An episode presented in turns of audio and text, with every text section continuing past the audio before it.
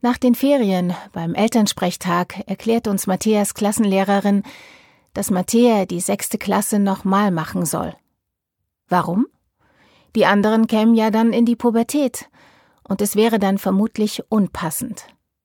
Wir sind fassungslos. Und ich frage mich wirklich, was das soll.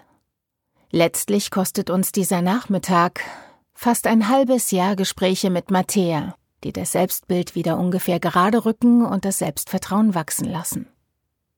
Schließlich ist er ihre Freundin und mittlerweile auch noch mehrere andere, und alles passt. Lilith hingegen steht mittlerweile in der Klasse allein da, und die Klassenlehrerin, die in der dritten Klasse noch das ganze System der Klasse im Blick hatte, ist nun mit Burnout aus dem Rennen.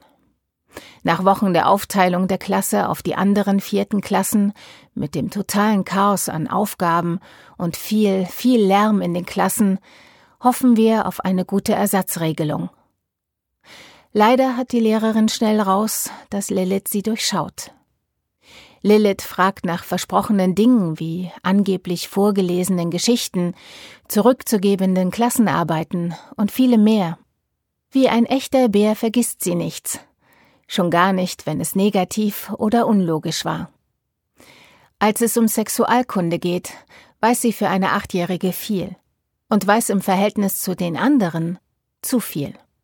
Vor allem bleibt sie dran, als die Lehrerin sich schon in eine peinliche Situation manövriert hat, als sie von ihrem Sexualleben berichtet.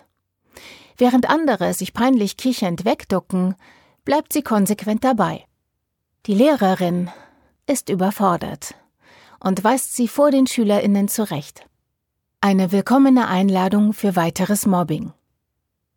Letztlich intervenieren wir über die Schulleitung.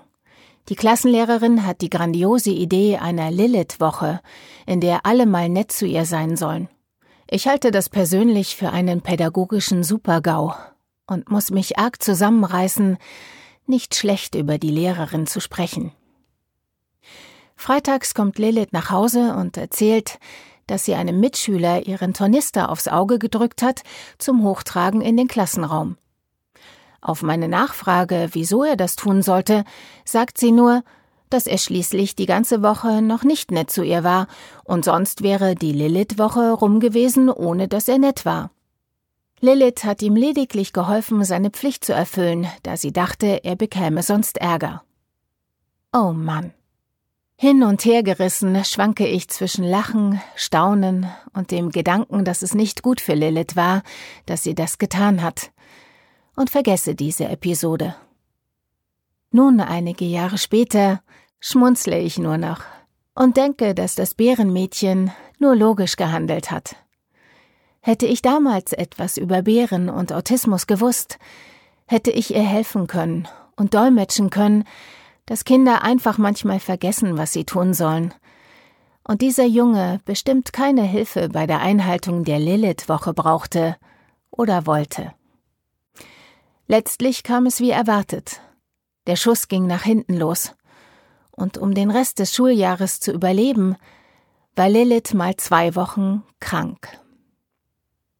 Am Abschlusstag ihrer Grundschulzeit stand sie im Kreis der ganzen Viertklässlerinnen und sollte mit ihnen zu I've Got No Roots etwas aufführen.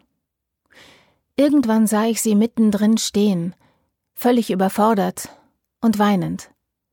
Ich weinte, weil ich ihr nicht helfen konnte und weil ich so erschöpft war und mal wieder die Sommerferien herbeisehnte. Roots, also Wurzeln, hat keines von unseren Kindern in der Grundschule bekommen oder schlagen können aber das war ja schon in dem Lied besungen worden.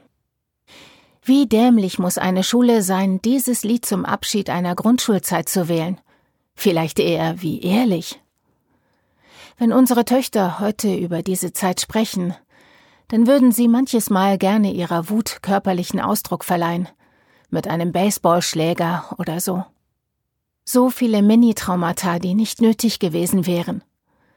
Die Grundschulzeit hat insgesamt vor allem das Gefühl hinterlassen, du bist falsch.